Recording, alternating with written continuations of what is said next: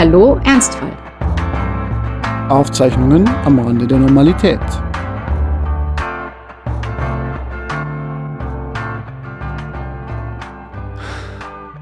Willkommen zurück, ihr Menschen. Während den Juli durch unsere große Sommer-Doppelfolge lief, hast du, liebe Judith, Schweden und Dänemark mit deiner Anwesenheit beehrt. Ich habe gehört, äh, du hast die Erfahrung gemacht, dass man seinen Monatslohn in Kopenhagen gerne mal für ein Mineralwasser ausgeben kann, non-sparkling. Ich hoffe, es war trotzdem schön. Ja, es war tatsächlich ein sehr, sehr schöner Urlaub, weil er genau das äh, alles hatte, was wir uns gewünscht hatten, nämlich äh, sehr viel Abstand von sehr vielen Menschen für eine ganze Woche ähm, und schwedisches Landleben und dann noch ein bisschen Stadterfahrung in Dänemark.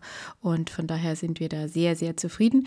Und äh, ja, was du beschreibst, ist richtig. Kopenhagen ist wirklich wunderschön, aber es ist äh, äh, unfassbar teuer. Also ich war dann, ich bin ja einiges gewöhnt, aber da war selbst ich dann irgendwie doch überrascht, dass der Kaffee aus der Bäckerei ähm, to go oder nicht to go, wie auch immer, fünf Euro und mehr kostet. Und das ist einfach der Standardpreis für jeden Kaffee. Ja, ich weiß, wir waren vor zwei Jahren da und äh, da war das dann so unser letzter Aufenthalt, war dann nochmal in Kopenhagen, bevor wir zurückgefahren sind. Und wir haben uns dann überlegt, nochmal schön essen zu gehen und haben dann festgestellt, ja, also mit unserem Budget gehen wir jetzt einfach mal dorthin, wo es wirklich traditionelle dänische Küche gibt, nämlich zum Mexikaner. Das war das Einzige, was dann noch erschwinglich war.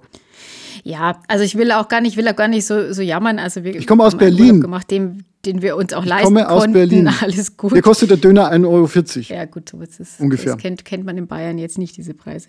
Nein, ist äh, alles okay. Man ist, wenn man mit Hund unterwegs ist, ein bisschen eingeschränkt, was die Unterkunft angeht, weil nicht alle Hotels, Ferienwohnungen, wie auch immer, Hunde erlauben oder sogar eher ein kleinerer Teil.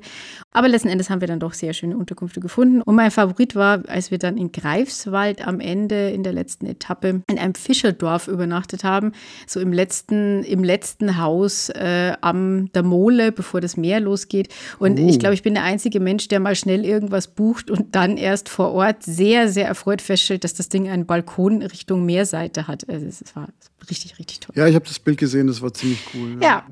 Und die Idee war sozusagen nach 1,5 Jahren Corona endlich mal keine Leute zu sehen. Also in Kopenhagen haben wir natürlich Menschen gesehen und ähm, im Ferienhaus waren wir ja mit Familie sozusagen. Aber äh, wir hätten auch vielleicht schon gern noch mehr Menschen gesehen, aber waren natürlich einfach vorsichtig, denn auch wenn wir beide voll durchgeimpft sind, äh, ist uns ja klar, dass es immer noch Ansteckungsgefahr gibt und weiter verbreiten wollen wir das Virus auch nicht. Also von daher waren wir, würde ich sagen, was die Abstände angeht und so, doch recht brav. Es ist aber wirklich so, dass in äh, Schweden und auch Dänemark an den allerwenigsten Orten Maskenpflicht ist, also eigentlich nur im öffentlichen Nahverkehr, den wir bis auf einmal gar nicht Okay. benutzt haben. Und ähm, dementsprechend hat da einfach niemand Masken auf und man gewöhnt sich daran erstaunlich schnell. Also für alle, die jetzt immer sagen, oh mein Gott, wir werden das mit den Masken nie wieder aus unseren Köpfen kriegen. Also ich kann sagen, eine Woche Urlaub hat dazu geführt, dass ich auf einer Autobahnraststätte auf die Toilette in Deutschland ohne Maske gegangen bin, weil ich es einfach schlichtweg vergessen habe. Also man gewöhnt sich wirklich sehr, sehr schnell wieder dran und ich habe mich noch gewundert, warum mich diese Frau so komisch anstarrt. Mit hassverzerrtem Blick. Ich dachte bestimmt. mir auch, es geht um meine Haare, weil ich denke ja immer nur, es geht um meine Haare. Ähm, und ähm, erst als ich da in der Kabine war, dachte ich mir, oh, das, äh, nein, sie hatte einfach recht, ich hätte meine Maske aufsetzen sollen. Aber ich habe mich jetzt auch wieder umgewöhnt und bin jetzt wieder brav maskiert die ganze Zeit. Jetzt bist du hier wieder angekommen. Ich habe ja äh, leider keinen Urlaub verbracht. Ähm, Das kommt dann eher noch so im September. Aber ja, ich habe hier mein Setup umgestellt. Ist auch nicht schlecht so. Ich habe jetzt hier meinen Wäscheständer neben mir stehen, äh, der zwischen mir und der Straße steht. Äh, Ich habe hier so eine zweispurige Straße, die sich vielleicht mal melden wird zwischendurch. Hallo, hallo, hier ist Ja. die Straße. Und ansonsten habe ich im Wesentlichen ja, mich mit Jugendlichen gebettelt im Streetball. Du, du alter Mann. Ja, ja. Ja, das, der Gianluca und der Maxim, die haben mich herausgefordert beim Airball, ja. Und ich habe gewonnen. Das ist das, was ich festhalten möchte für die Ewigkeit. Und das nach zehn Jahren nicht spielen. Aber Judith, sag mal, so ein Urlaub ist ja sicher auch eine gute Gelegenheit, so ein bisschen nachzudenken. Und wir alle wissen, we're good at overthinking our own overthinking. Ja. Und deswegen, ich kann mir vorstellen, es war bei dir eine ganz besondere Zäsur, weil ja dein Therapieende kurz davor lag. Hast du also viel geplant, viel in die Zukunft geblickt oder einfach nur ausgespannt? Wie du schon sagst, das Therapieende war Anfang Juli und wenige Tage später sind wir dann gefahren. Das ist auch der Grund, warum dieser Urlaub, also das Therapieende und Corona ist der Grund, warum dieser Urlaub für mich auch ja schon so viel mehr als einfach nur mal ein Urlaub war und ähm, warum wir jetzt auch so viel drüber reden, glaube ich, weil ich habe diesen Urlaub irgendwann schon so als Ziel in meinem Kopf festgemacht und er hat vor allem dann die letzten Wochen der Therapie auch so ein bisschen als Anker fungiert, dass ich das eben noch durchhalte, weil dann kommt ja ähm, diese Zeit, in der wir dann eben reisen und an einem See sitzen und Würstchen grillen und ähm, ich einfach mal das Geschehene vielleicht auch ruhen lassen kann. Und ich äh, muss sagen, dass ich eigentlich gar nicht so optimistisch war, dass es funktioniert und kann jetzt aber sagen, es hat funktioniert. Ich habe es wirklich an einzelnen Tagen stundenweise geschafft, zu vergessen, dass ich Krebs hatte. Durch Ablenkung oder wie schafft man es nicht, darüber nachzudenken? Ich glaube, es waren zum ersten Mal seit ja, irgendwie eineinhalb Jahren äh, wieder neue Eindrücke. Also ähm, oh, ein Land, das ich noch nicht kannte, eine Sprache, die ich ähm, trotz meiner Versuche, sie zu lernen, natürlich noch kaum verstehe, eine andere Umgebung und ja, auch wieder andere Dinge. Also ich meine, in einem See schwimmen ist äh, was, was ich, also überhaupt schwimmen, das haben wir zum letzten Mal vor der OP gemacht. Das weiß ich noch. Da sind wir noch in eine Therme gefahren mit Masken. Das wird zwar ein bisschen bescheuert, aber ähm, wir haben das trotzdem noch gemacht. Und ich weiß noch, wir saßen damals da in, in Erding in der Therme und ähm, ich habe damals gesagt, wahrscheinlich wird es fast ein Jahr dauern, bis das wieder irgendwie möglich ist. Und ich habe damals aber, war ich mir auch gar nicht so sicher, ob ich dann schon wieder in einem Zustand bin, in dem ich vielleicht in sowas überhaupt gehen will und so. Und als ich dann da im schwedischen See herumgedümpelt bin, gab es einfach so diese Momente, wo ich mir dachte, krass, ich habe es bis hierher geschafft. Und ich habe mehrfach zu meinem Freund gesagt, irgendwie immer so, ich habe es überlebt. Mhm. Wir haben irgendwann in unserem Podcast mal darüber geredet, als ich so ein bisschen über Brustkrebs in den sozialen Medien und in der diesbezüglichen Sprache äh, gesprochen habe, dass der, der Ausdruck Überlebender oder eben Survivor im Englischen sehr oft in dem Zusammenhang genannt wird. Und irgendwie ja. konnte ich damit nicht so richtig anfangen. Und da kann ich sagen, das hat sich komplett geändert. Es ist tatsächlich genau das, was ich jetzt empfinde. Fairerweise muss man sagen, äh, es ist gar nicht, dass ich sage, ich habe den Krebs überlebt, aber ich habe die Therapie überlebt. Und ähm, dieses Gefühl ist jetzt sehr, sehr prominent und ich fühle mich wirklich, als würde ich so aus irgendeinem, ja, dann doch aus so einem Kampf jetzt äh, herauskommen. Also doch Fighter und Survivor. Ja, man, man, also jetzt im Nachhinein empfinde ich das, oder also, also was dieses Survivor-Ding angeht, empfinde ich das tatsächlich jetzt so. Und ich sage jetzt vor allem, ich habe es vorhin auch gerade gemacht und das ist aber jetzt auch ganz neu. Ich sage jetzt nicht mehr, ich habe Krebs, sondern ich benutze die Vergangenheitsform und sage, ich hatte. Wow. Ähm, hm. Und obwohl ja die Tablettentherapie weitergeht und auch über Jahre weitergehen wird, ähm, kann ich halt für mich durch das Ende der Bestrahlung und der, der jetzt heißt auch Akuttherapie, ähm, einfach sagen, dass es für mich schon so ein Endpunkt war. Und der Tag, an dem ich das letzte Mal aus diesem Bestrahlungsraum auch rausging, da habe ich dann in der Umkleide auch so ein bisschen vor mich hingeschnieft weil ich einfach zwischendurch doch viele Tage und Wochen hatte, wo ich, wo ich nicht sicher war, ob ich es bis dahin schaffen würde. Also ob ich nicht vorher abbreche oder zusammenbreche oder keine Ahnung. Bist du stolz? Also stolz ist durchgezogen zu haben, schon, nicht abgebrochen zu haben. Hm. Es gab ein paar Momente, wo das wo ich das bestimmt gern gemacht hätte, aber das ist dann nicht getan zu haben. Ähm, auch die Dosierung der, der Chemo beibehalten zu haben, das war ja damals auch eine Diskussion, weil meine Blutwerte so schlecht waren, ob wir die irgendwie verringern und damit aber halt auch den Effekt verringern könnten und deswegen äh, habe ich es ja dann nicht gemacht. Darauf bin ich schon stolz, ja. Wenn mir manchmal Menschen sagen, äh, auch als sie mir gratuliert haben, dass ich jetzt fertig bin, habe ich ein paar Mal gehört, du hast es so toll gemacht. Und das ist ja auch was, was Ärzte einem dann zwischendurch sagen. Und da habe ich so ein bisschen Problem mit, weil ich mir so denke, naja, aber ich, ähm, also ich hatte jetzt nicht so eine wirkliche Wahl, also eine faktische schon, aber letzten Endes, als ich mich mir dafür entschieden hatte, habe ich nicht gedacht, dass es was anderes als ein Hindurch gibt. Und ähm, ich meine, ich habe ja schon sehr, sehr gelitten und gejammert und geweint. Und äh, also ich finde ja nicht, dass ich tapfer da durchgegangen bin. Also überhaupt Ach, nicht. Doch. Ja, es, Ach, ja. aber empfinde ich selber eben nicht so. Deswegen bin ich dann immer so ein bisschen komisch. Aber man sollte vielleicht ja auch nicht so dieses falsche Bild entstehen lassen, dass die Leute tapfer sind, die nicht darüber reden und die Leute, die sich darüber beklagen, dann untapfer sind. Sondern es ist ja vielleicht sogar andersrum so, dass die Leute, die darüber reden, bessere Kompensationsstrategien haben und dann halt nicht kollabieren, weil sie es externalisieren, weil sie darüber reden, weil sie es nach draußen lassen. Insofern ist das ja wahrscheinlich einfach klug gewesen von dir. Und äh, so eine unterbewusste Strategie. Also ich würde mich da nicht so klein reden. Und äh, man kann ja auch etwas toll machen, bei dem man nicht wirklich eine Wahl hat, würde ich sagen. Insofern finde ich ja schon, dass du da sehr stolz sein kannst auf dich, auch wenn das ein, vielleicht ein komisches Wort ist, das du gar nicht selber so oft für mhm. dich in den Mund nimmst. Das stimmt. Und ich fand es super interessant, als du gesagt hast, ja, am Anfang habe ich diese Idee mit dem Survivor nicht so wirklich gerne äh, in den Mund genommen und jetzt plötzlich ist es schon so ein Konzept, das ich verstehen kann. Denn das Thema dieser Folge lautet Zurück in die Zukunft. Das habe ich mir überlegt, als ich vorhin im Café saß und zwar in einer sehr schrägen Lage, weil die nur noch eine schräge Bank hatten, wo man so runtergefallen ist halb. Ähm, da dachte ich mir, ja, warum nicht gleich durch Raum und Zeit fliegen. Ja, und deswegen zurück in die Zukunft, in Anspielung an die schönen Filme mit Michael J. Fox, die meine Kinder jetzt sehr versüßt haben. Äh, wobei es eigentlich auch vorwärts in die Vergangenheit heißen könnte. Worum es geht, ist, der Nebel der Corona-Krise, der lichtet sich ja langsam, auch wenn es vielleicht noch die vierte Welle gibt, wir wissen es ja nicht, aber langsam kommt ja schon sowas wie Normalität zurück. Und du gehst zurück in die Normalität, denn jetzt ist ja die Vergangenheitsform angesagt bei dir, wenn du über den Krebs redest. Bei mir ist jetzt genau Halbzeit bei meiner Elternzeit. Es wird also so ein bisschen Zeit, über die Zukunft nachzudenken.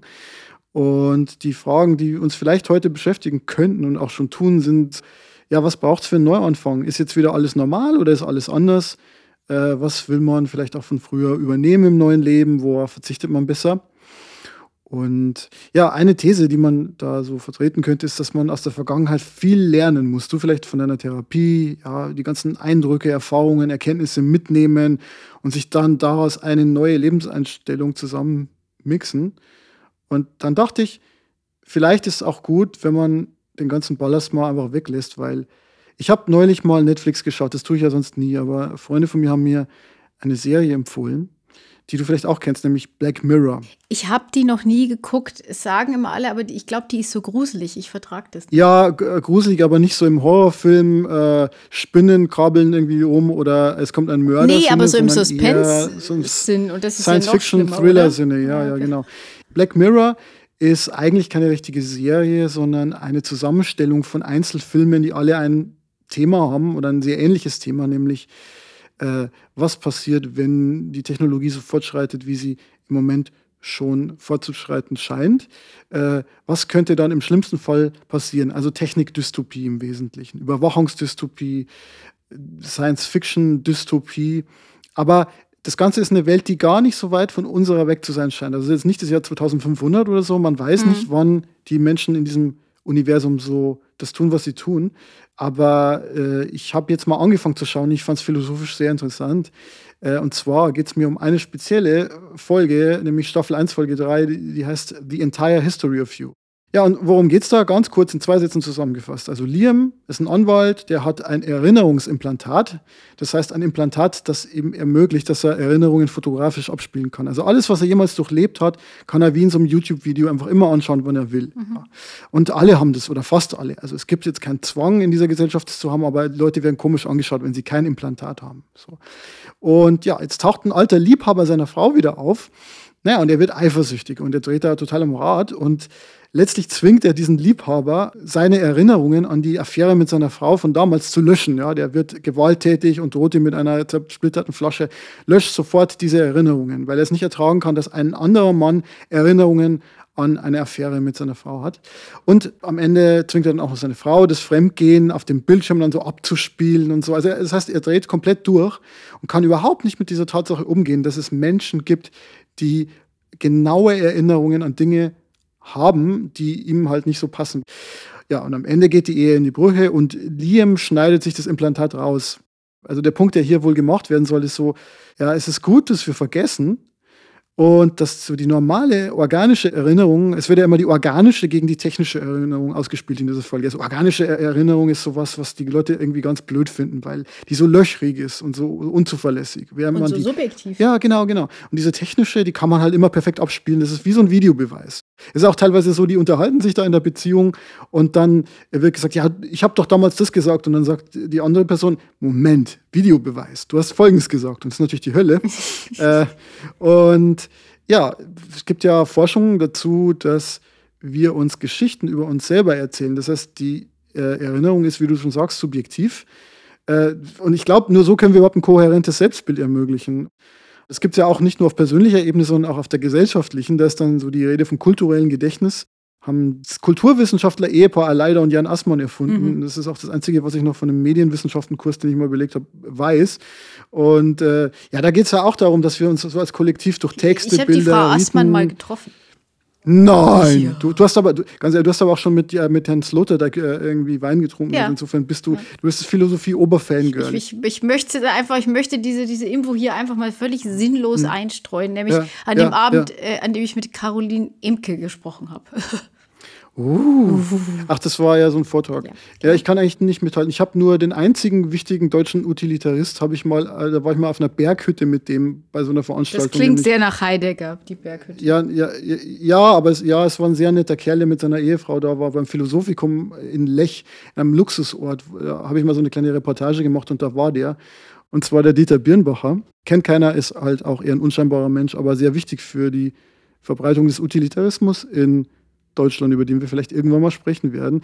Aber wir sind abgeschwiffen. Aleida und Jan Assmann. Also die Idee ist, dass wir auch auf kultureller Ebene sowas wie ein Gedächtnis haben, das auch nicht perfekt ist, sondern das eigentlich auch nur aus so Fragmenten besteht von Erinnerungen.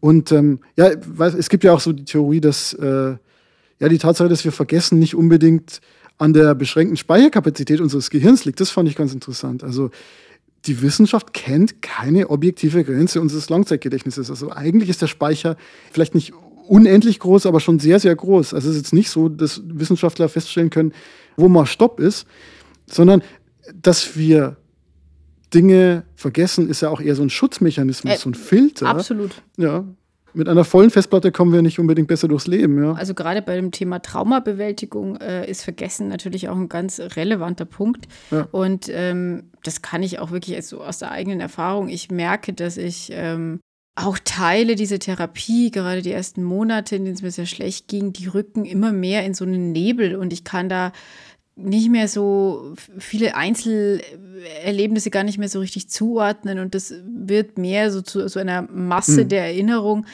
ähm, aber eben nicht mehr so detailreich und ich bin da ehrlich gesagt auch ganz froh drum. Ich war ein bisschen irritiert davon, als ich gemerkt habe, dass es so ist, aber ich glaube, um mit der Frage klarzukommen, wie es denn jetzt weitergeht, ist zumindest ein in Teilen vergessen. Äh, also das ist zumindest ein Teil des Weges, würde ich sagen. Ich meine, es gibt ja auch so eine Geschichte von einer Amerikanerin namens Jill Price. Die hat als meines Wissens erste Person die Diagnose hyperthymistisches Syndrom Was bekommen. Das, denn? das heißt, die wurde 1965 geboren und seit dem 5. Februar 1980 kann sie sich an alles lückenlos erinnern, was in ihrem Leben passiert ist. Es war übrigens ein Dienstag. Ja. Und seither ist quasi eine lückenlose Aufnahme in ihrem Kopf von dem, was passiert ist. Man weiß nicht so ganz genau, woran es liegt. Findest du nicht schon allein, ähm, wenn du es erzählst, dass es schrecklich klingt? Also ich habe sofort, das emotional würde ich sofort sagen, oh Gott, das ist ja furchtbar. Überhaupt nicht. Irgendwie, ich, ich, ich sehe da also im ersten Moment gar nichts Positives dran. Obwohl man das ja könnte. Man könnte ja sagen, ja, ist ja wunderbar. Da musst du dich nie mehr fragen, wann du welche Formular wo abgegeben hast, so Sag wie ich mal, das. Judith da kommt mir doch was. Wir haben, wir haben ja gerätselt. Genau. Ja. Du hast ein Formular abgegeben und dann haben wir, also du hast mich gefragt, ob ich noch einen Tipp habe, ob auf dem Handy vielleicht noch das Datum irgendwo gespeichert sein könnte. Und dann haben wir so Sherlock-mäßig halt wirklich überlegt, ja, könnte es vielleicht ein Foto geben? Könnte es irgendwie in Maps gespeichert sein? Genau. Oder könnte es eine E-Mail geben, einen Beleg? Also es ging, da, so. es ging darum, äh, dass ich ein Formular äh, bei einer Behörde abgegeben habe und diese Behörde hat das Formular verloren wollte aber wissen, an welchem Tag ich es denn abgegeben habe. Und ähm, Ich habe dann festgestellt, dass ich offensichtlich mit meinem Freund viel mehr spreche, als ihm Nachrichten zu schreiben, was mich ehrlich gesagt verwundert hat. Ich dachte, es wäre eigentlich anders. Und ähm, offensichtlich, ist schlecht, ist, nee, es ist eigentlich nicht schlecht, aber ich war mir total sicher, dass es in einem der Chatverläufe zu finden sei. Das war es aber nicht. Ähm, ich habe es auch dir anscheinend nicht mitgeteilt. Ich meine, es war jetzt auch nicht so ein großes Erlebnis, um ganz ehrlich zu sein, aber ähm, dann habe ich festgestellt, dass ich offensichtlich datenschutzmäßig doch besser aufgestellt bin, als ich ja, dachte, weil ich habe ja. irgendwie gedacht, dass es schon irgendeine App in meinem Handy geben wird, die mich verfolgt hat und äh, wo ich es dann auslesen kann. Aber tatsächlich habe ich das alles brav deaktiviert, diese Option, zumindest die, also die man kennt. Wenn es noch Behördengänge gibt, die man nicht nachvollziehen kann zeitlich, dann ist noch nicht alles verloren ja. datenschutztechnisch in diesem Leben. Ja.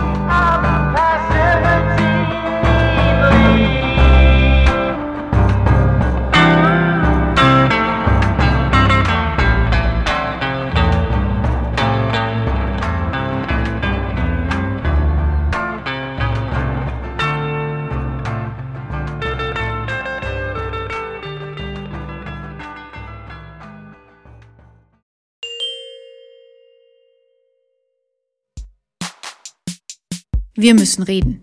Also, Franz und ich müssen reden. Alle zwei Wochen. Mindestens. Was dabei rauskommt, ist der Podcast, den du gerade hörst. Und den machen wir, weil uns die Themen wichtig sind. Wenn du uns unterstützen möchtest, dann teil Hallo Ernstfall mit jemandem, den du magst. Oder auch mit jemandem, den du nicht magst. Hallo Ernstfall ist auch aus Bestrafung denkbar. Wir übernehmen keine Haftung. Weiter im Text.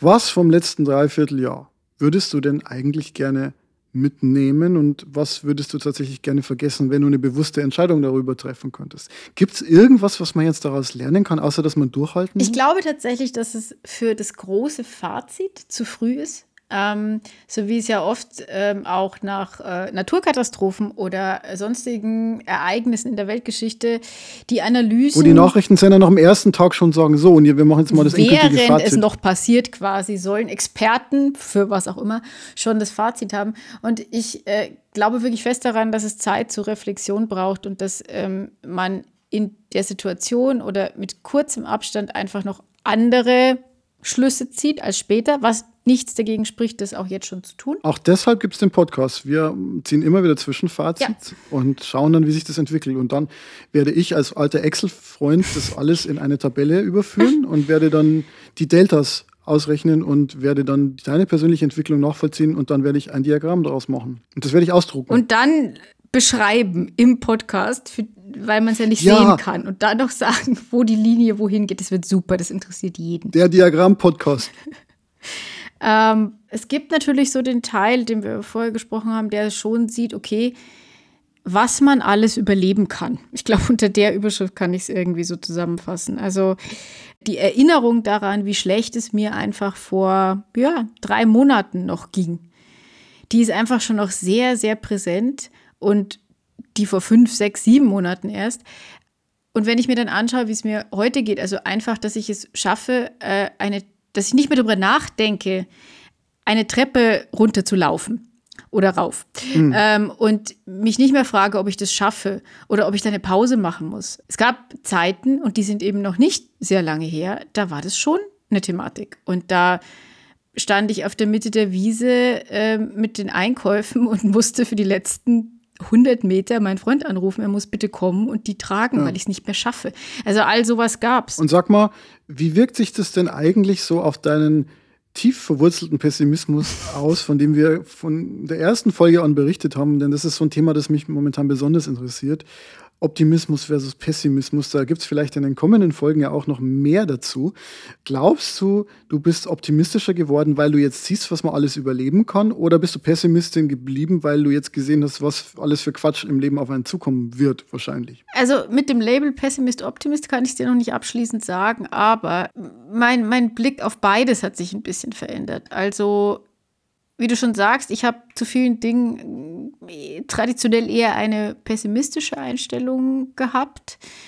Es gab Phasen, in denen ich mir gedacht habe mit der Erkrankung, ja, siehst du, ich hatte auch recht. Ich habe schon immer gesagt, es wird schief gehen. Das mit genau. diesem Leben.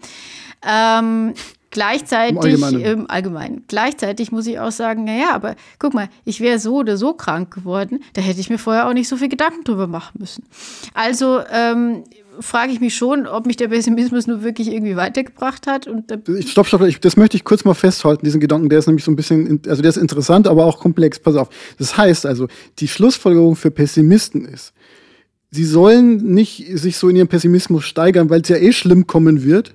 Und dann wird es ja eh schlimm gewesen sein, sodass sie davor gar nicht warnen werden müssen. Ähm, das würde ich jetzt wahrscheinlich so sogar unterschreiben, aber was ich damit eigentlich mehr sagen wollte. Das heißt, wenn die Pessimisten wirklich wüssten, wie schlimm es tatsächlich kommt, dann wär, wären sie nicht so laut in ihrem Pessimismus. Oder noch lauter. Jetzt habe ich, ehrlich gesagt, habe ich mich jetzt selber verwirrt. Aber was ja, ich glaube. sich selber ausgenockt, argumentativ. Ich sag mal so: Für den Pessimisten in mir, der ist natürlich durch die Tatsache, dass man eine lebensbedrohliche Krankheit bekommen hat, also dadurch wird der jetzt schon erstmal gestärkt und nicht ähm, äh, unterdrückt. Ja. Allerdings ist dann die Wucht dessen, was dann da auf einen zukommt, doch so groß, dass man sich schon auch denkt, naja, eigentlich ging es mir vorher gar nicht so schlecht und ich wusste es manchmal nur nicht.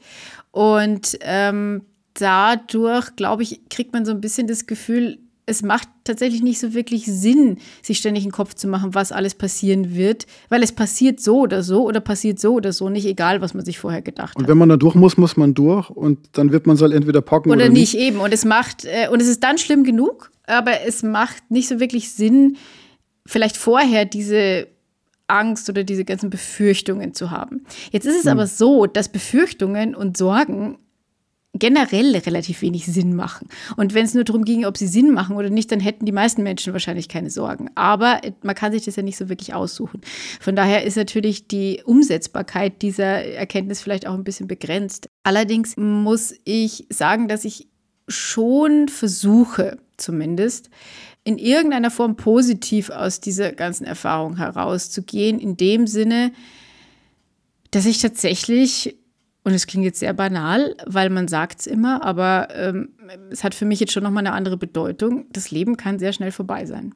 Und das Leben kann sehr kurz sein. Wären wir wieder bei dem Thema der vorletzten Folge, die Geschichte von Maxi, wo man auch so irgendwie dachte, naja, man hätte sich vielleicht früher klar machen müssen, dass das Leben ja tatsächlich auch im jungen Alter schnell vorbei sein kann. Und das muss doch irgendwelche Folgen haben für die Art und Weise, wie man sein Leben führt. Genau, und ich habe. Ich glaube, es muss es auch. Ich habe einerseits, und also das klingt jetzt wie so ein Widerspruch, und vielleicht ist es auch einer, aber ich habe während der Therapie musste ich sehr viel Geduld haben und ich muss es auch jetzt ähm, in manchen Punkten des Gesundwerdens, weil das bin ich ja noch nicht immer wieder haben und ich werde über Jahre mit den Tabletten und so weiter Geduld haben müssen. Also etwas, was mir eigentlich sehr schwer fällt. Ich bin eigentlich eher ein ungeduldiger Mensch. Und man könnte jetzt sagen, naja, jetzt hast du mal Geduld gelernt, so weil tatsächlich ähm, es gab sehr viele Dinge, die man nicht beschleunigen konnte. Zum Beispiel, wie schnell die Nebenwirkungen der Chemo abhalten, da konnte ich irgendwie gar nichts machen und musste das äh, einfach aushalten. Aber gleichzeitig ist eben diese Erkenntnis, wie schnell das Leben vorbei sein kann oder wie schnell das Leben sehr, sehr schlecht werden kann, ähm, eine, die eben durch so eine Krankheit kommt oder wie wir jetzt ja auch sehen bei dieser Flugkatastrophe, ähm, wo Menschen einfach mal ihr komplettes Hab und Gut weggespült wird. Und ja, sie sind noch am Leben und das ist ja. gut. Aber ähm, trotzdem, wenn alles, was du hast, auch alle Erinnerungen, das wurde in den Interviews auch sehr oft gesagt, also alle Erinnerungsstücke und so weiter weg sind. Ja, und da sind wir wieder bei diesem Thema Gedächtnis, was ja zusammengesetzt wird aus so einzelnen Stücken, mhm. die eine Geschichte erzählen. Das heißt, äh, wenn auch diese physischen Objekte weg sind, kann es auch bedeuten, dass wirklich ein Teil des echten Gedächtnisses gewissermaßen weggespült wird. Und das hat dann und der, der, der Identität auch. ideellen Schaden. Ja, ja, ja genau. auf jeden Fall.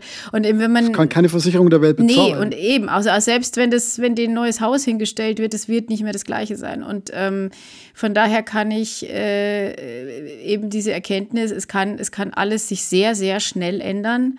Ähm, die ist mir jetzt natürlich einfach nochmal eindrücklicher durch diese Erfahrung geworden.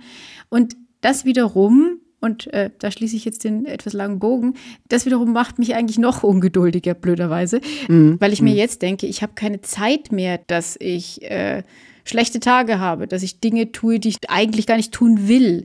Da habe ich noch so keine Lösung für mich gefunden, weil ich fürchte, dass das auch in einen massiven Hedonismus abgleiten könnte. Also, dass ich ab sofort nur noch mache, worauf ich irgendwie Lust habe und dass das im Leben nicht so ganz funktioniert, wissen wir ja, glaube ich, auch alle. Hedonismus wird ja immer als eine Form der Schweinephilosophie gedacht. Also äh, Leute werden diffamiert, wenn sie Hedonisten sind. Aber Hedonismus heißt ja erstmal, dass man wenn man jetzt mal vom psychologischen Hedonismus spricht, dass man angenehme Bewusstseinszustände hervorruft. Und daran ist erstmal nichts Falsches.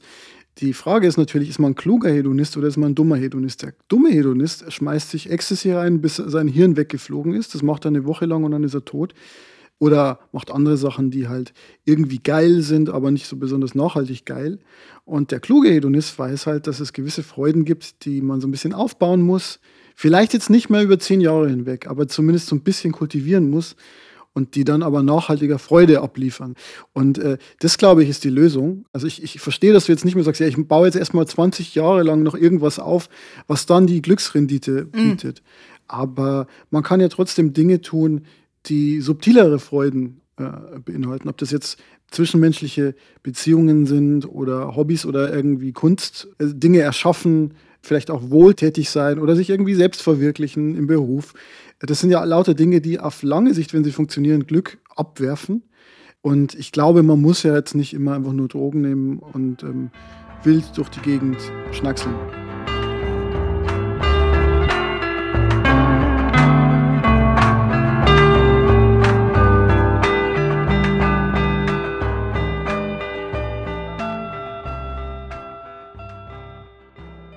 Aber sag mal, Judith, wie hat sich denn dein Leben jetzt konkret schon verändert und äh, wo glaubst du, wird es sich noch verändern? Du hast gesagt, du bist noch so ein bisschen unschlüssig.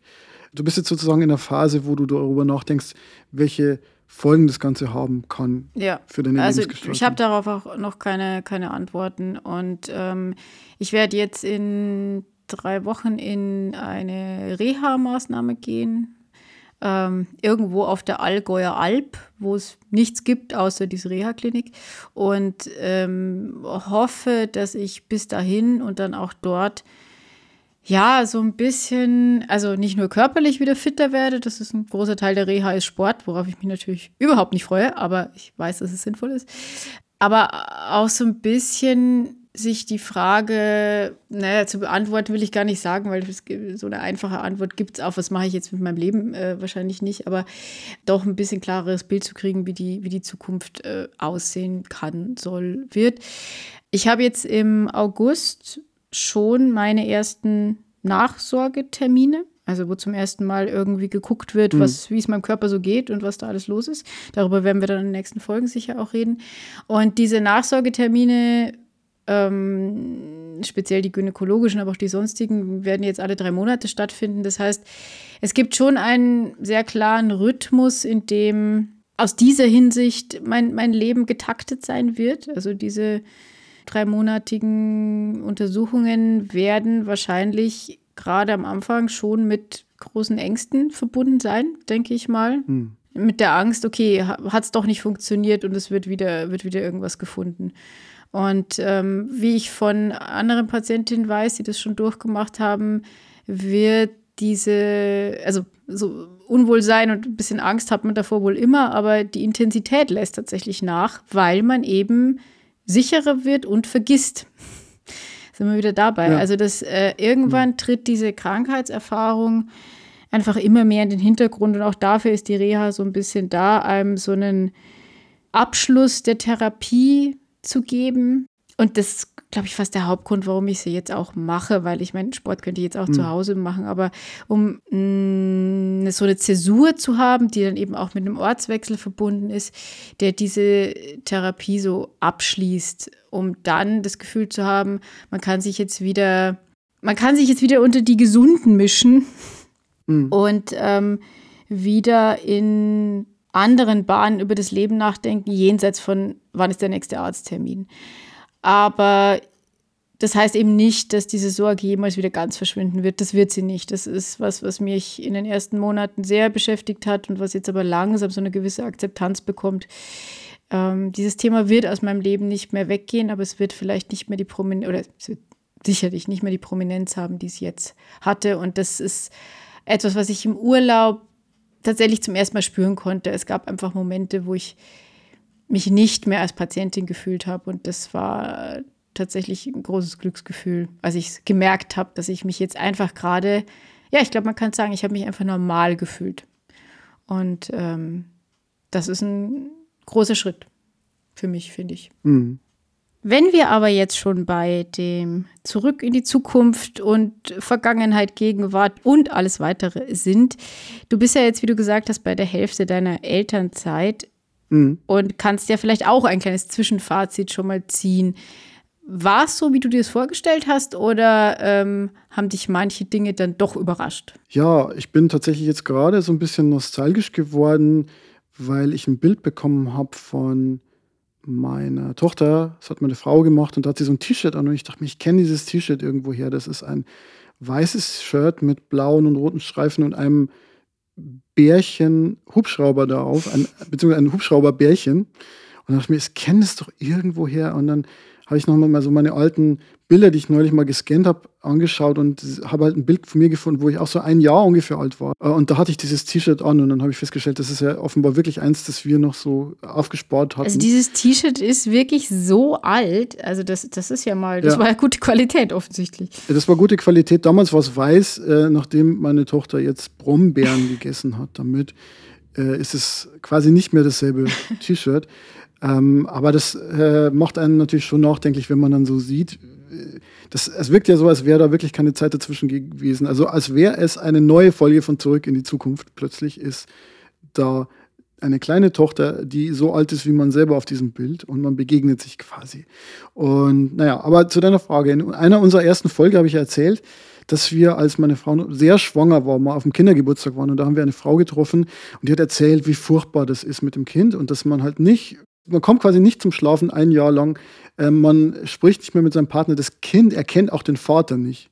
Das war so eine These.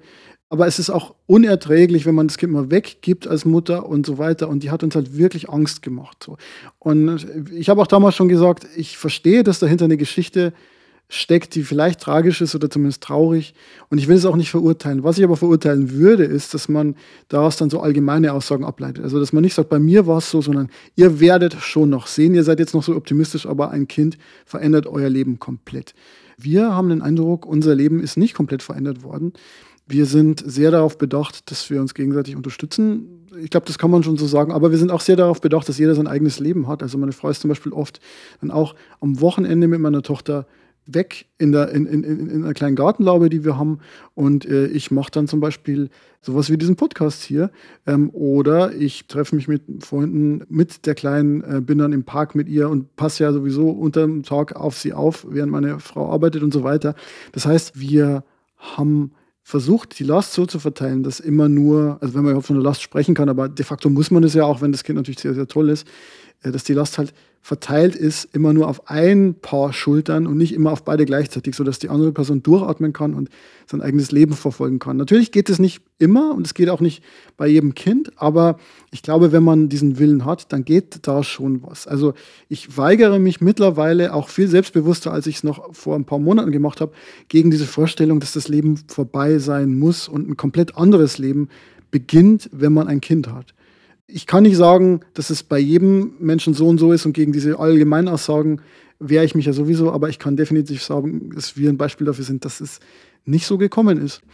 Äh, und das hätte ich gerne noch deutlicher schon vor Augen gesehen damals. Mhm. Und ansonsten hätte ich auch gerne gewusst, äh, dass es zwar phasenweise echt schwierig ist, aber dass es substanziell leichter wird und zwar ähm, aufgrund eines einzelnen Faktors. Und dieser einzelne entscheidende Faktor ist Selbstsicherheit durch Erfahrung, würde ich sagen. Also die Probleme sind ja immer noch da. Also wenn das Kind irgendwie sich beklagt, ist ja immer so mein Thema, äh, dass es mir dann immer schlecht ging, weil ich nicht genau wusste, was jetzt los ist, dann weiß man nach ein paar Monaten einfach, okay, es gibt die, die und die Möglichkeit, aber nicht nur das, sondern man hat auch die, die und die Strategien. Und eine davon funktioniert halt eigentlich immer. Und wenn, manchmal ist es die, eine Kombination aus zwei Sachen so. Oder manchmal braucht man ein bisschen Geduld und das Kind muss dann halt einschlafen. Man muss dann so ein paar Minuten überbrücken. Aber was quasi nicht vorkommt, ist, dass man komplett hilflos ist. Und am Anfang fühlte sich das wie die komplette, absolute Hilflosigkeit an. Und das ist das Unangenehme, zumindest für mich. Also mir ist es lieber in einer schwierigen Situation zu sein, wo ich grundsätzlich eine Idee davon habe, wie ich sie lösen kann, auch wenn es schwierig wird, als eine nur eine mittelschwere Situation, wo ich aber keine Ahnung habe, wie es geht. Und ich habe das Gefühl, das hat sich verbessert. Also einfach, man, man lernt halt und dadurch wird man entspannter. Ich war vorher kein entspannter Vater. Also ich kann mich noch erinnern, das erste Mal, als ich mit meiner Tochter alleine im Auto gefahren bin. Wir sind dann zu äh, Freunden gefahren und sind dann im Park spazieren gegangen. Da bin ich einmal durch die Stadt, das waren vielleicht nur 30 Minuten. Äh, aber ich war super nervös. Äh, ich habe da irgendwie zehn Fläschchen eingepackt und Windeln und alles und es wurde alles nicht gebraucht und so. Aber es fühlte sich halt an wie, eine wie der Moment, als Neil Armstrong ja. aus der Apollo 11 ausstieg und so. Und äh, war, ich war auch entsprechend stolz.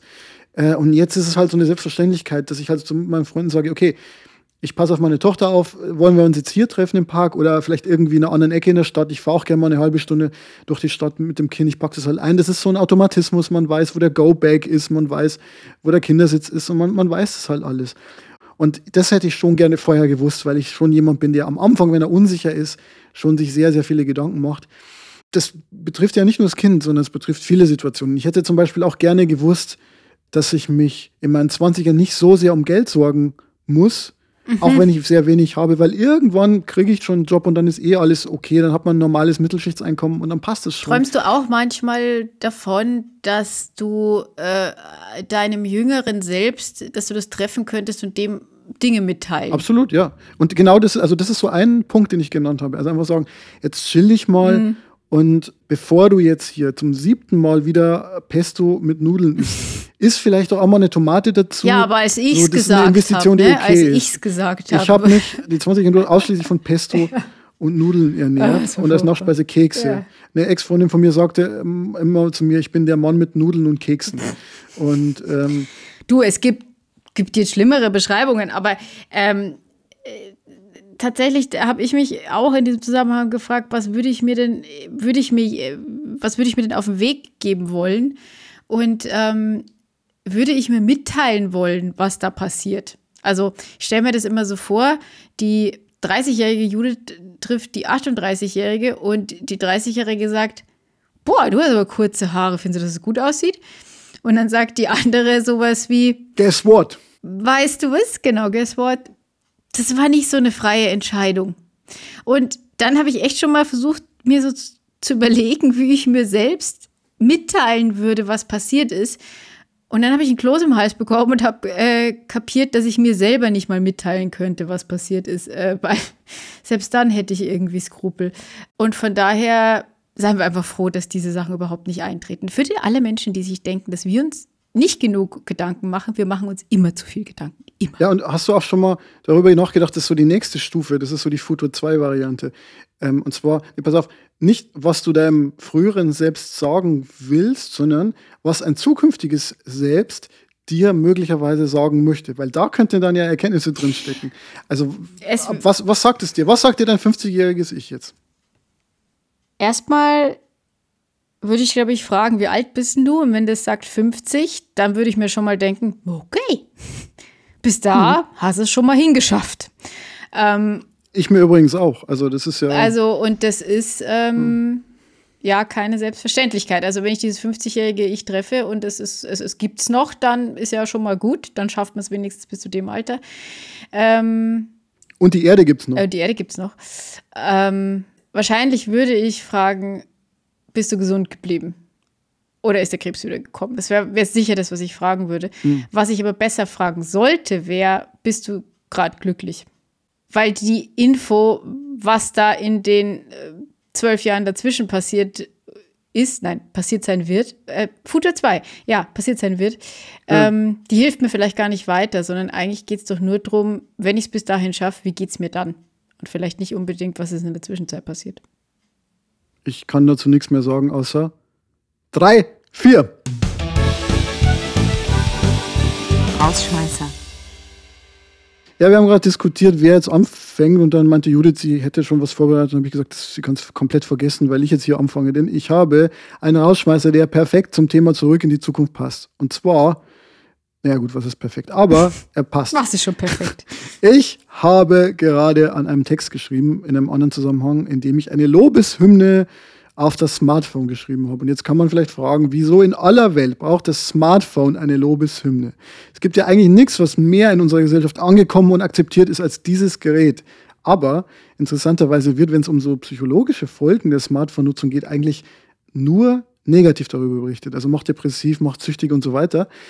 Und da habe ich mir in dem Zusammenhang mal überlegt, naja, wo kommen wir als Gesellschaft eigentlich her? Wie war es denn so, bevor wir Smartphones hatten? Sind wir da über grüne Wiesen getollt, haben lange Bücher gelesen, Sein und Zeit und so und haben Hütten gebaut und sind abends gemeinsam ums Feuer getanzt und haben ganz gesunde Sachen gegessen? Soll ich dir sagen, Nö. was wir gemacht haben? Wir saßen, so in, wir saßen in Autos auf dem Beifahrersitz und hatten riesige Landkarten in der Hand, während mhm. der mhm. Fahrer einen angeschrien hat, wo es denn jetzt lang Ich habe in Nürnberg mal drei Ampeln hintereinander überfahren, weil ich versucht hatte, einen Ort zu finden mit einer Straßenkarte. Ich habe insgesamt immer mit drei Ampeln überfahren. Das war da und ich, ich, war, ich war so 19 und ich schäme mich auch dafür, aber ich habe es wirklich nicht realisiert, ähm, dass es Ampeln gibt. Habe es überlebt. Und die 90er zum Beispiel, also noch ein bisschen früher, die waren meines Erachtens technologiegeschichtlich eine ganz, ganz furchtbare Zeit. Denn was gab es denn damals? Judith, du weißt es ja noch. Nee, die war gut. Die Minidisc war gut. Ich, äh, die Minidisc war ziemlich cool. Die Minidisc, da konnte man nämlich Sachen aufnehmen, habe ich in meiner Band genutzt. Das, Einzige, was cool war damals. Aber was gab es denn sonst so? Die Leute saßen vorm Fernseher und haben sich da so passiv berieseln lassen.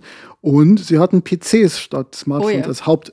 Computing Devices. Einen und, für mehrere Menschen, ja, war ein Traum. Ja, genau, pass auf. Der Fernseher hat die Leute in die passive Berieselung getrieben. Und der PC hat die Leute zur Weißglut getrieben, ja. weil er so schwer bedienbar war. Weil man immer wieder Windows neu aufsetzen musste. Genau. Und es ist nicht so schlecht, wenn man stattdessen heute so ein Smartphone hat. Das ist, hat zwar immer noch seine Tücken und seine Gefahren, aber zumindest treibt es einen eben nicht zur Weißglut. Das typische Problem der späten 90er und frühen Nullerjahre, ich habe das nochmal versucht zu rekapitulieren, das hieß, ich verfluche meinen Computer, denn er tut nicht, was er soll. Und das Phänomen war so verbreitet, dass es einen Kognitionspsychologen namens Kent Norman gab und der hat 2004 eine Theory of Computer Rage entwickelt.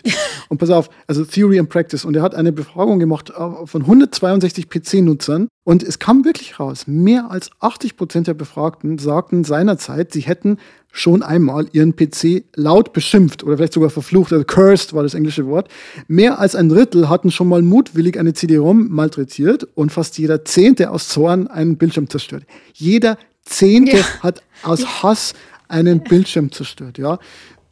Normans Wunsch war deswegen im Jahr 2004, die Technologie möge doch bitte endlich nutzerfreundlicher werden. Und ich glaube, das haben wir so ein bisschen geschafft. Jetzt kann ich man das Ganze zumindest mit den Fingern bedienen also, und muss nicht dauernd Sachen installieren. Deswegen ist meine Rausschmeißer-Empfehlung eine PDF. Und die PDF ist eine PowerPoint-Präsentation, die es nur im Internetarchiv gibt, im Web Archive. Und ähm, ich werde den Link in den Show Notes hinterlegen. Und das heißt Computer Rage Theory and Practice. Ist eine PowerPoint-Präsentation in, in, in Comic Sans. Ähm, wunderschön. Und äh, da wird man dann mal sehen, wo wir eigentlich herkommen. Und der Nächste, der sich über Technik aufregt, sollte vielleicht mal überlegen, ob man sich nicht vielleicht über noch schlimmere Technik erstmal aufregen sollte und dann erst in der Gegenwart ankommt. Das ist mein Rausschmeißer. Was ist deiner, Judith? Wenn wir schon über Vergangenheit reden, kann man ja aber auch über unsere beide Vergangenheit reden. Wir kommen ja beide vom Land. Das heißt, Bauernhöfe sind uns aus frühester Kindheit ein Begriff. Auf meinem Schulweg war genau in der Mitte, es markierte exakt die Mitte des Schulwegs, ein riesiger Misthaufen. Ja, ich kam auch, ich, ich kam an einem Kuhstall auf dem Weg zur Grundschule jeden Tag vorbei und der hat immer gestunken.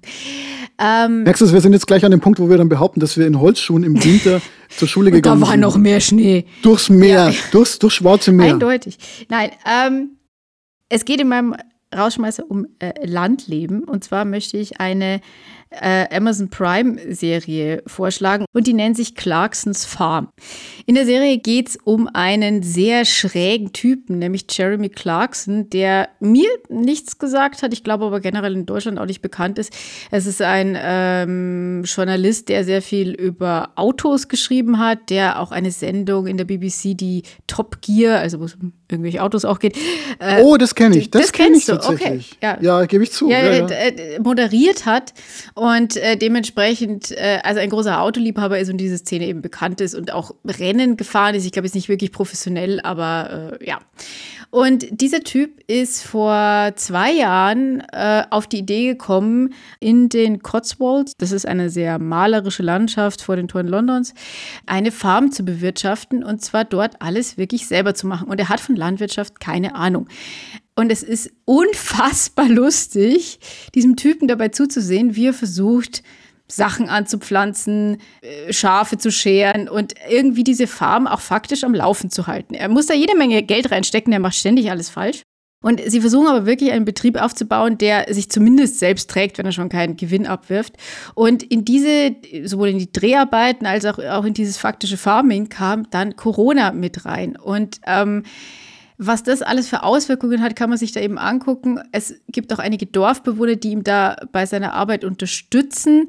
Äh, und in diesem Zusammenhang sei auch gesagt, es gibt einen deutschen Untertitel, denn äh, diese Dorfbewohner finde ich wirklich bei aller Liebe auf Englisch nicht mehr verständlich. Ich weiß nicht, welcher Dialekt es ist, aber es ist wirklich kaum noch zu verstehen. Manchmal versteht auch er die nicht es ist wirklich, finde ich, eine große Freude, diesem Mann bei seinen Stümpereien und dem Chaos zuzusehen. Und ähm, er fährt da, er hat einen Lamborghini-Traktor. Das war ja für uns Dorfkinder immer so der Running Gag, dass wir gesagt haben, ja, irgendwie der Onkel Fritz hat einen Lamborghini. Ein Lamborghini. Die stellen ja ein Lamborghini, ja. denn die stellen ja auch Traktoren her. Ja, ja. Und mit dem äh, äh, fährt er eben über diese Felder. Und man lernt tatsächlich einiges, glaube ich, über Landwirtschaft und wie kompliziert es doch ist. Und ähm, ja, kann ich also sehr empfehlen, aber ich, ich würde es mit Untertitel gucken, sonst verzweifelt man. Das werde ich, glaube ich, meiner Frau empfehlen, die im brandenburgischen Kleingarten ja immer versucht, Pflanzen zu kultivieren und da auch sehr gut ist, aber vielleicht noch ein bisschen äh, Ratschläge braucht von jemandem, der auch sozusagen nicht aus dem Bereich kommt. Und ich dachte mir, vielleicht sagen wir jetzt heute einfach mal nicht Tschüss, sondern ich verlese einfach, weil auch viele Leute diesen Podcast bestimmt zum Einschlafen hören, äh, den Wikipedia-Artikel zu Herrn Clarkson vor. Ja? Und zwar werde ich jetzt einfach mal alle Autos, die er besitzt, laut Wikipedia vorlesen und wünsche euch schon mal gute Nacht. Gute Nacht. Volvo XC90, Range Rover TDV 8, Lotus Elise 111S, Mercedes 600, Mercedes CL 600, Mercedes CLK 36 AMG Black Series, Mercedes SL 55 AMG, Mercedes SLK 55 AMG, Mercedes SLS AMG Roadster, BMW M3 CSL, Honda CRX, Ferrari F355, Ford GT, Ford Escort RS Cosworth. Aston Martin Garage. Alfa Romeo Alfetta GT V6. Lamborghini. Lamborghini Gallardo. Volkswagen Golf GTI. Volkswagen Scirocco 1. Volkswagen Scirocco 2.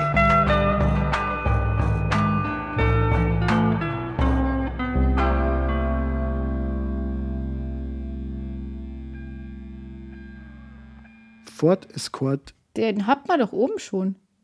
Also der ist doch, das, der ist doch identisch. Hat er einfach zwei davon? Äh, Fußnote 13 und 14, bitte. Äh, Top Gear. Ja, es könnte trotzdem sein, dass es eine Redundanz ist. Dann würde ich sagen, wir sagen jetzt einfach noch gleichzeitig McLaren 675 LT. 4, 5. McL McLaren 4, 5. McLaren 6, 7. Na, nochmal. Eins, zwei. McLaren. Weißt du, wie man das im Theater macht? Warte. Ja, sag mal, Einzähler. Also ich meine, ich, ich kann ein Einzähler. Atmer, ein Atmer. Es, es wird dann es, Okay. eins, Mach mal- zwei, mach mal du also vor. eins, zwei, drei. Und dann fängt man an zu sprechen. Okay. Eins, zwei, McLaren. McLaren. Ja, du musst 600. schon mit. Das war gut. Ich war perfekt. Du warst zehn Minuten später. Also Nein, das ist nur eins, zwei, McLaren McLaren 675 LT. So, jetzt sind wir im Unterbewusstsein vieler Menschen, die jetzt eingeschlafen sind, Und wir haben Wir Automarken vorgelesen. Botschaften Oh vortragen. Fahrt weniger Auto. FC Bayern. Tschüss.